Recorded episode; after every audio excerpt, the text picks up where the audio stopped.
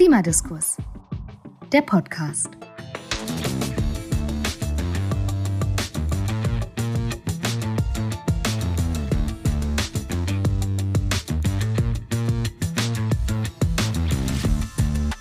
Herzlich willkommen bei Klimadiskurs, der Podcast. Mein Name ist Ingo Wagner. Und ich bin Sebastian Krieger. Wir freuen uns, Sie zu einer neuen Folge begrüßen zu dürfen, in der wir über Photovoltaik und Denkmalschutz sprechen möchten. Das ist ja die zweite der Zwillingsfolgen zum Thema erneuerbaren Energien mit, äh, ja, Sebastian Krieger hat es gesagt, besonderem Blick auf Photovoltaik. Das letzte Mal hatten wir Frau Kämpfer zu Gast und nicht nur da haben wir gehört, wir brauchen mehr Photovoltaik, das wissen wir alle, und wir brauchen Photovoltaik auch auf unseren Dächern. In Nordrhein-Westfalen gibt es sechs Millionen Dächer. Das ist also eine ganz große Anzahl. Wir beschäftigen uns heute mit einem ganz konkreten Ausschnitt davon, nämlich ähm, den Gebäuden, die unter Denkmalschutz stehen. Das sind auch noch einige. Es ist dann nicht mehr die ganz große Masse, aber das Thema Denkmalschutz und auch das Spannungsfeld Denkmalschutz und Klimaschutz hat trotzdem eine gesellschaftliche Bedeutung. Das hat sich zum Beispiel auch im letzten Jahr gezeigt, als das Denkmalschutzgesetz novelliert wurde dass es jetzt unter anderem eben auch einfacher macht, Photovoltaik und Denkmalschutz zusammenzubekommen. Und wenn wir uns natürlich bestimmte Denkmäler anschauen, wird auch da die Relevanz nochmal deutlich. Ganz konkret zum Beispiel Kirchen, das sind oft große Dachflächen, hohe Gebäude, aber die haben eben auch eine besondere Bedeutung für die Gemeinden und die Gesellschaft außenrum. Es ist vielleicht nicht für alle ein Thema, aber es ist, wie wir auch gleich sehen werden, für viele Akteure ein Thema, egal ob für die Privatpersonen oder vielleicht auch Verbände und Institutionen, denen die Denkmäler gehören, aber auch für Politik und Verwaltung ähm, und natürlich für Menschen, die sich gesellschaftlich engagieren. Aber schauen wir doch einfach ins Thema und zwar in gewohnter Breite. Wir haben ja angekündigt, in den Zwillingsfolgen wollen wir uns unterschiedliche Perspektiven immer in der zweiten Folge nochmal ganz konkret anschauen, so wie der Verein ja auch in seiner Breite aufgestellt ist. Zuerst hast du ja mit der Rheinenergie gesprochen. Die Frage war, was ist die Perspektive so eines ähm, Stadtwerks auf das Thema, weil die Rheinenergie setzt ja auch Photovoltaik um oder auf in Köln. Genau, und seit 2022 gibt es in Köln dafür ein Beratungsangebot, das heißt Treffpunkt Solar. Und da kooperiert die Rheinenergie mit der Stadt Köln und der Handwerkskammer zu Köln und berät da eben Privatpersonen, aber auch zum Beispiel Unternehmen, die sich mit diesem Thema PV auf dem eigenen ähm, Gebäude beschäftigen. Und da spielt dann eben auch ähm, Denkmalschutz und ähm, PV eine Rolle, wenn Leute eben ein denkmalgeschütztes Gebäude haben. Ich bin gespannt auf die Perspektive, die du da mitgebracht hast. Ich fände es auch interessant zu erfahren, was ist denn überhaupt das Potenzial für PV auf den Dächern dort? Das habe ich Sebastian Bock, den Leiter des Treffpunkt Solar, auch gefragt. Also man kann davon ausgehen, dass über 80 Prozent der Dächer aktuell keine Photovoltaikanlage haben. Und daher ist das Potenzial schon riesig. Äh, man, man kann hier sehr, sehr viel noch tun und man muss auch dazu sagen, im letzten Jahr ist schon sehr, sehr viel passiert. Ähm, da äh, ging ja der Hype so ein bisschen los. Wir hatten einen Zuwachs von über 80 Prozent im letzten Jahr alleine im Bereich Photovoltaik im Vergleich zum Vorjahr. Ähm, und dementsprechend äh, gibt es hier viel, viel Möglichkeiten, noch PV auszubauen. Ähm, und wir sehen halt, dass das auf jeden Fall auch gewünscht ist. Also jeder, der hier ins Zentrum kommt, der möchte wirklich etwas umsetzen und dementsprechend ähm, kann man noch viel erreichen für Köln. Ich habe dann natürlich Ingo auch weitergefragt, wenn wir jetzt auf diese Kombination gucken, PV und Denkmalschutz, was ist daran denn so besonders? So besonders macht es eigentlich, dass die Denkmalbehörde eine PV-Anlage gar nicht so gerne sieht, weil es natürlich so ist, dass das das optische Bild des Hauses natürlich verändert, ganz klar. Das passt nicht in die damalige Zeit, wo das Haus mal gebaut worden ist. Nichtsdestotrotz müssen wir auch die denkmalgeschützten Gebäude dazu bekommen, dass man dort wenigstens in Teilbereichen Photovoltaik montieren kann und von Photovoltaik montieren darf. Und da hat sich im letzten Jahr mit der Erneuerung des Denkmalgesetzes fürs Land NRW schon sehr, sehr viel getan, dass man wirklich neue Wege geht und mehr Möglichkeiten hat, Photovoltaik auch im Denkmal zu nutzen. Das klingt natürlich erstmal total super mehr Möglichkeiten. Aber wie oft ist das denn wirklich ein Thema in der Beratung? Also wie oft kommt jemand vorbei mit einem denkmalgeschützten Gebäude und sagt, ich möchte jetzt gern was machen? Ist gar nicht so selten. Ähm, also ich denke mal, einmal die Woche haben wir mit Sicherheit jemanden hier, der ein denkmalgeschütztes Haus hat. Äh, weil gerade die Leute, die ein Denkmal haben, durchaus gewillt sind, auch Photovoltaik zu montieren, äh, weil sie eben äh, darauf achten, wie sie ihren Strom erzeugen. Und äh, daher ist das durchaus eine Sache, die jetzt nicht, nicht selten vorkommt, sondern wir haben durchaus jede Woche Leute hier, die sich für das Thema interessieren. Und jetzt fragt sich vielleicht Ingo, ich habe eingangs gesagt, den Treffpunkt Solar, das macht die Rheinenergie nicht alleine, sondern zusammen mit der Stadt Köln. Vielleicht fragst du dich jetzt, warum? Was ist das Sinnvolle, das Besondere an der Zusammenarbeit? Ich habe mich das jedenfalls gefragt, also habe ich auch Sebastian Bock danach gefragt. Die Kooperation ist sehr, sehr vorteilhaft, weil wir eben äh, schnell auch mal an Informationen kommen, wo man sonst wirklich sich durch die Ämter telefoniert. Ähm, und weil wir hier im Treffpunkt natürlich auch schauen können, was wollen die Kunden, was haben sie für Immobilien und das können wir relativ schnell auch an die jeweiligen Ämter weitergeben, Informationen, um da ähm, auch dort die PV-Zuwachs zu maximieren. Denn auch das ist ein Wunsch der Stadt Köln, äh, die PV-Leistung zu erhöhen. Und jetzt gerade zum Thema Denkmalschutz zum Beispiel sind wir in sehr engem Austausch mit der Denkmalbehörde in Köln. Und äh, wir haben hier am Treffpunkt Solar auch sogenannte Solardachziegel montiert äh, wo man die PV-Anlage gar nicht mehr wirklich sieht von unten. Es ist ein ganz normaler Tondachziegel, wo PV-Module integriert sind. Und das sind zum Beispiel Sachen, die in Köln auch mittlerweile im Denkmal schon umgesetzt worden sind und wo denkmalgeschützte Häuser einfach mit diesen Dachziegeln neu gedeckt worden sind. Also auch es gibt auch dort Möglichkeiten, aber die Abstimmung, die ist sehr, sehr wichtig. Und das ist ein großer Vorteil dieser Kooperation, dass man eben kurze Wege hat, dass man die Fachleute kennt, die die Entscheidungen treffen und dementsprechend kann relativ schnell auch eine Lösung für unsere äh, Kölner Bürgerinnen und Bürger gefunden werden. Aber bevor das dann alles zu sehr heiter Sonnenschein wurde, habe ich natürlich auch gefragt, selbst wenn diese Zusammenarbeit schon mal dabei hilft, dass das schneller und einfacher geht, welche Herausforderungen gibt es denn weiter noch in dem Bereich? Nichtsdestotrotz ist ja das Thema Denkmal immer noch ein schwieriges Thema. Also es ist ja nicht so, dass man auf jedes denkmalgeschützte Haus, wie man Lust und Laune hat, einfach seine PV-Anlage bauen kann, selbst wenn man es unbedingt möchte. Es gibt eine Richtlinie vom Land NRW, die den Städten und Kommunen zur Verfügung gestellt worden sind äh, mit der Novellierung des Gesetzes, die äh, schneller zu einer ähm, Entscheidung führen sollen. Und diese Richtlinien, die besagen durchaus, dass es äh, in nicht einsehbaren Gebieten zum Beispiel von Häusern ähm, auch wesentlich schneller zu einer positiven Entscheidung für eine PV-Anlage kommen soll.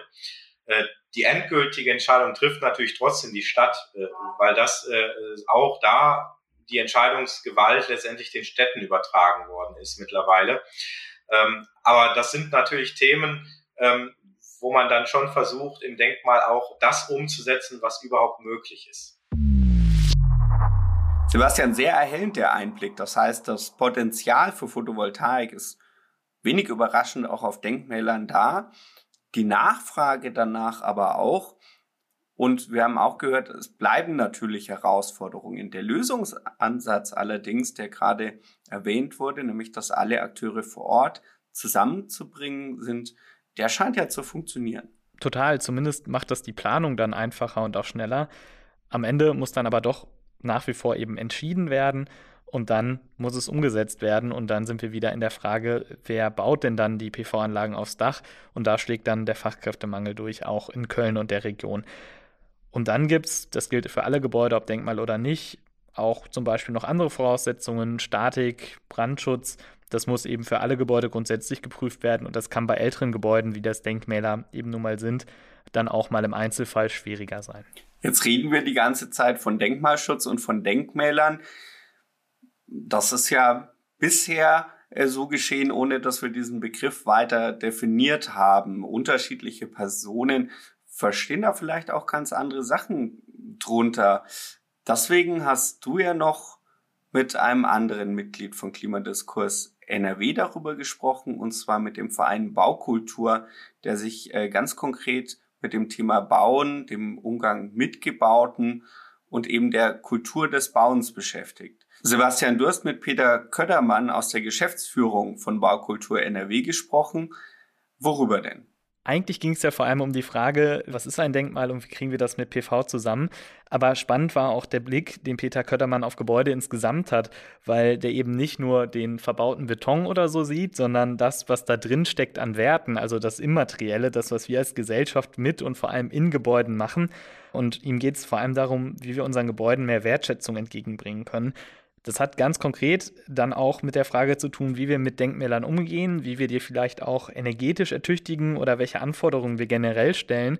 Und dann in der Frage, nutzen wir die weiterhin oder nicht? Und womit ist uns als Gesellschaft dann eigentlich im Einzelfall mehr geholfen? Da bleibt die Frage weiterhin, was ist überhaupt ein Denkmal, Sebastian?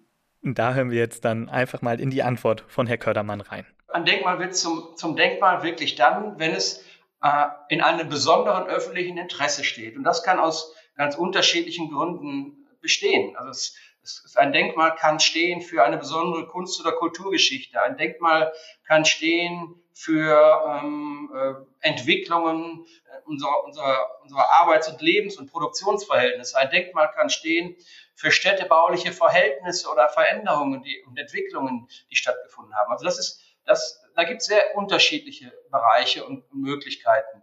Fakt und Grundlage ist aber, es muss einen, einen gesellschaftlichen Wert vertreten können. Und der ergibt sich aus einem gesteigerten öffentlichen Interesse. Also das, das Denkmal beinhaltet eine, eine kulturelle oder eine gesellschaftliche Entwicklung und ist Zeugnis dafür.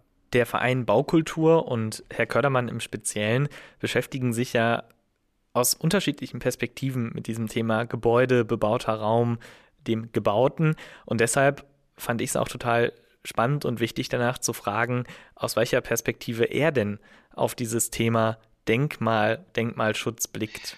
Ähm, also ich denke an das Thema Denkmalschutz in der Form, dass ich sage, ähm, es gibt, es gibt Räume, Gebäude, Objekte, es gibt Flächen, es gibt Entwicklungen, es gibt Erfindungen, die durchaus schützenswert sind, weil sie ein besonderes und ein großes öffentliches Interesse erregen. Das ist der Grundsatz, der auch für, die, für den Denkmalschutz mitsteht.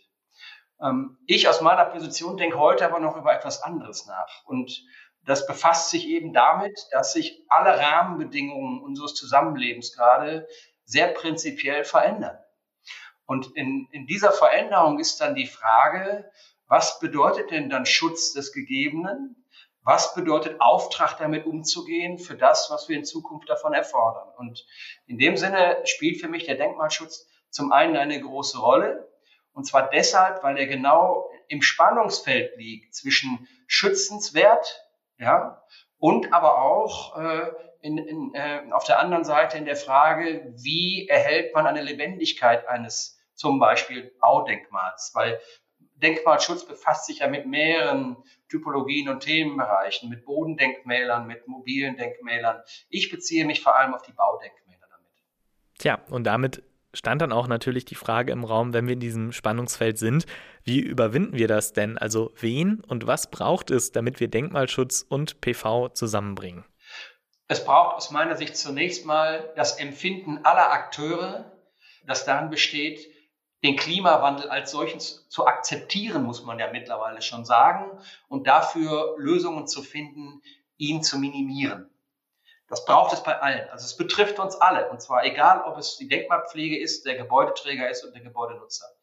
So, das ist das Erste. Das Zweite, was ich glaube, ähm, was ebenfalls hilft, dass wir so ein wenig aus, ähm, aus den unterschiedlichen Perspektiven davon Abstand nehmen, unsere Einzelinteressen mit durchzusetzen. Auch das meine ich für alle Seiten im Umgang mit solchen Gebäuden und mit, mit Baudenkmälern.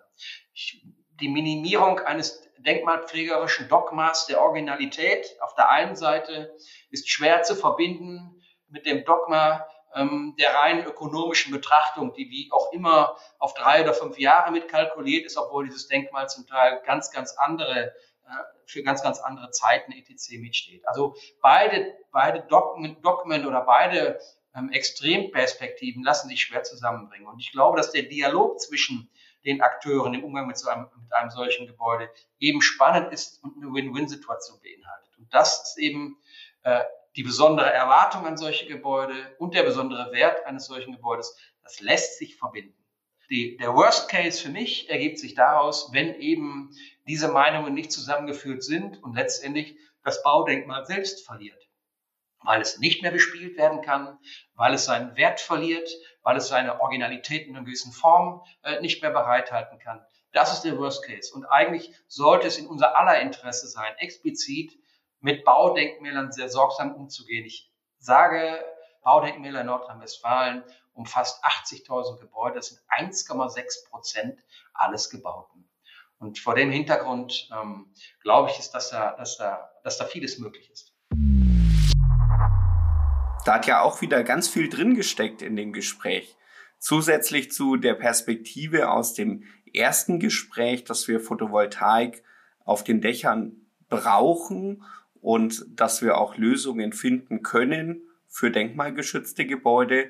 Jetzt nochmal die Perspektive und ein paar Insights daran, was ist denn Denkmalschutz eigentlich und was wollen wir damit erreichen? Ich finde es total interessant zu sehen, dass es da um öffentliches Interesse geht, natürlich bei den einzelnen Bauten, Plätzen, wie auch immer. Aber dass es da natürlich die unterschiedlichsten Interessen gibt, auch was den Denkmalschutz konkret angeht und nicht nur außenrum eben.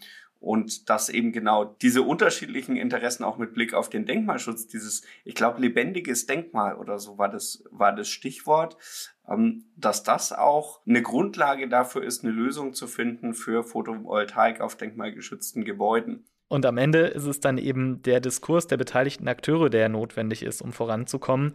Und genau das ist es ja auch, was wir bei Klimadiskurs NRW machen. Ja, und wir haben ja auch bei Klimadiskurs NRW schon in, in verschiedensten Zusammenhängen über ganz bestimmte Gebäudetypen gesprochen, kam ja auch schon durch in dieser Podcast-Folge.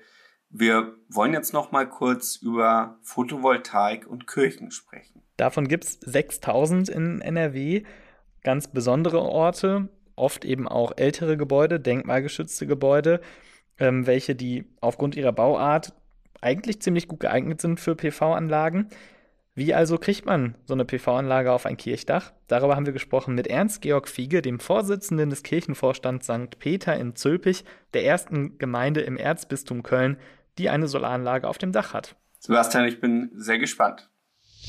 Das Thema Solaranlage war ein Thema, was ich zu Anfang mit äh, meiner Frau besprochen hatte für private Zwecke. Das haben wir dann umgesetzt und haben also 2019 bei uns äh, aufs äh, Hausdach eine Photovoltaikanlage errichten lassen. Das ist alles hervorragend gelaufen. Und das war damals der Grund für mich, das Thema dann auch bei unserem Pfarrer mal anzusprechen. Und äh, da bin ich also damals offene Türen bei ihm eingelaufen, der also dann sagte, ich würde mich dem anschließen, wenn Sie die Initiative ergreifen würden. Also die Kirche ist 1955 errichtet worden und äh, zwar auf äh, historischen Grundmauern. Denn äh, die altehrwürdige Kirche ist äh, Heiligabend 1944 zerstört worden. So, und auf diesen Grundmauern ist dann nachfolgend die neue Kirche errichtet worden, steht aber, da es auch noch eine alte Krypta also da gibt, steht aber unter Denkmalschutz. Und äh, das Kirchendach, um das es also geht, ist also kein Zwiebelturm, wie man sich das weithin sonst vorstellt, sondern ist äh, etwas äh, mehr Richtung Flachdach. Ganz leicht also nur geneigt und von daher also bestens geeignet für äh, Module aufs Dach draufzulegen. Also der erste Aufhänger war dann, dass wir also gesagt haben, welche Firma käme dann für solch eine Anlage überhaupt in Frage. Und dann habe ich äh, gesagt, welche Erfahrung ich kurz vorher ja privat gemacht habe und dass es sich dabei auch um eine ortsansässige Firma also handelt, sodass also immer gewährleistet war und ist, wenn man also in der Tat äh, etwas miteinander abzustimmen hat, dass das sehr zügig und unproblematisch hier vor Ort erfolgen kann. Dann nimmt man natürlich Kontakt zur unteren Denkmalbehörde zunächst mal auf, mit der Bitte dann um einen Ortstermin mit der oberen Denkmalbehörde natürlich zusammen. Die klare Aussage, die dann kurze Zeit später erfolgte, war nämlich die, dass die Stadt Zülpich uns schrieb, dass sie hinter unserem Projekt also stehen würde, ja, auch sollte die obere Denkmalbehörde also hier nicht zustimmen wollen. Das war uns sehr wichtig, da wussten wir wenigstens, wo wir standen, damit die ganze Arbeit, die nachfolgend kam, nicht umsonst war. Dann wurde der Wunsch an uns herangetragen, ja, wir würden das aber gerne mal in Natura sehen. Ist das denn möglich, dass also aus Kirchendach dann mal fünf, sechs Module aufgelegt werden? Das heißt also, das ist ein Hubwagen von der Firma zur Stelle gebracht worden. Dann mit dem Hubwagen sind die fünf, sechs Module aufs Dach gelegt worden. Und dann hat also die Denkmalbehörde äh, ja Sichtkontakt mal nehmen können. Wie sieht das also aus? Was sieht man davon und wie sehr blendet das Ganze oder blendet auch nicht? Und siehe da, die Beeinträchtigung war sehr gering. Damit waren wir also äh, durch den Denkmalschutz durch. Und das war das dickste Brett, was es also zu der Zeit galt äh, zu bohren. Also die Reihenfolge kann nur die sein, äh, erstens immer Denkmalschutzamt, denn nur wenn die also grünes Licht geben, lohnen sich die weiteren Schritte. Das zweite ist also ganz klar, es muss also der Brandschutz geklärt werden, und es muss äh, die Statik geklärt werden. Wenn also auch hier eines von beiden ausscheidet, ist die Anlage auch tot, planerisch schon tot. Und dann muss man natürlich auch als letztes noch hinterfragen, was ist mit der Blitzschutzanlage. Aber in der Regel ist das kein K.O.-Kriterium, sondern dann muss man nur schauen, welche Auflagen gibt's da. In der Regel ist das Abstand und sonst nichts. Ja, Sebastian, im Grunde genommen sagt er am Ende auch nochmal, wer Photovoltaik will, muss sich einfach auch ganz konkret mit Denkmalschutz auseinandersetzen. Dann kann es auch was werden, ebenso wie mit Brandschutz und Co. Aber man muss schon auch dieses Engagement eben zeigen. Und tatsächlich hat das Engagement und die Erfahrung äh, der Kirchengemeinde dann auch noch äh, in einem anderen Punkt geholfen. Die haben sich nämlich zeitgleich in dem Zuge ähm, der PV-Anlage auf der Kirche auch noch eine PV-Anlage aufs Kita-Dach gepackt. Und diese Kita ist moderner, also da gab es jetzt bei der Kita selber keine Denkmalschutzbedenken, aber die steht in der Nähe von einer historischen Stadtmauer und deswegen musste da doch nochmal geprüft werden, dieser Aspekt Denkmalschutz. Das heißt also, dieses Thema Denkmalschutz und sich damit zu befassen, auch wenn das eigene Gebäude gar nicht denkmalgeschützt ist, das hilft in den allermeisten Fällen trotzdem, weil es könnte ja sein, dass was historisches, denkmalgeschütztes nebendran ist. Auch das ist eine interessante Perspektive. Und damit ist ja die zweite Folge unserer ersten Zwillingsfolge der zweiten Staffel im Kasten.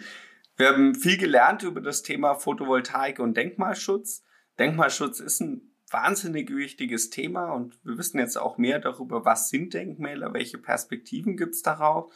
Wir haben die unterschiedlichsten Perspektiven auf dieses Spannungsfeld Klimaschutz, Denkmalschutz ähm, gehört und sehen eigentlich bei allen, es gibt technische Möglichkeiten, es ist regulatorisch inzwischen einfacher, das umzusetzen. Es gibt die Potenziale, es gibt auch die Nachfrage danach, tatsächlich Photovoltaik auf denkmalgeschützte Gebäude zu setzen.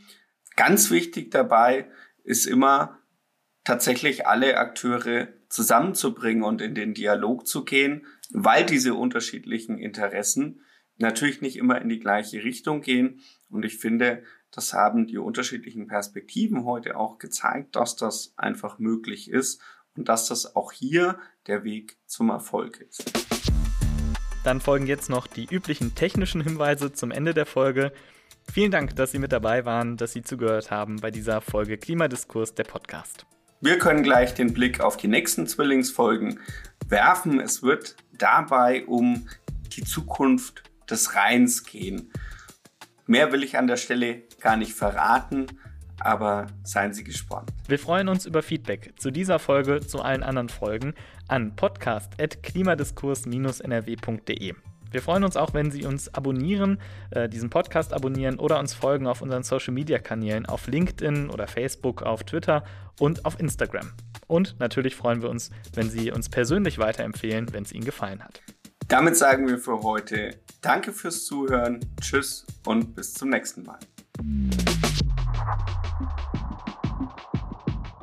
Klimadiskurs. Der Podcast wird ermöglicht durch die Unterstützung der TeilnehmerInnen der Deutschen Postcode-Lotterie.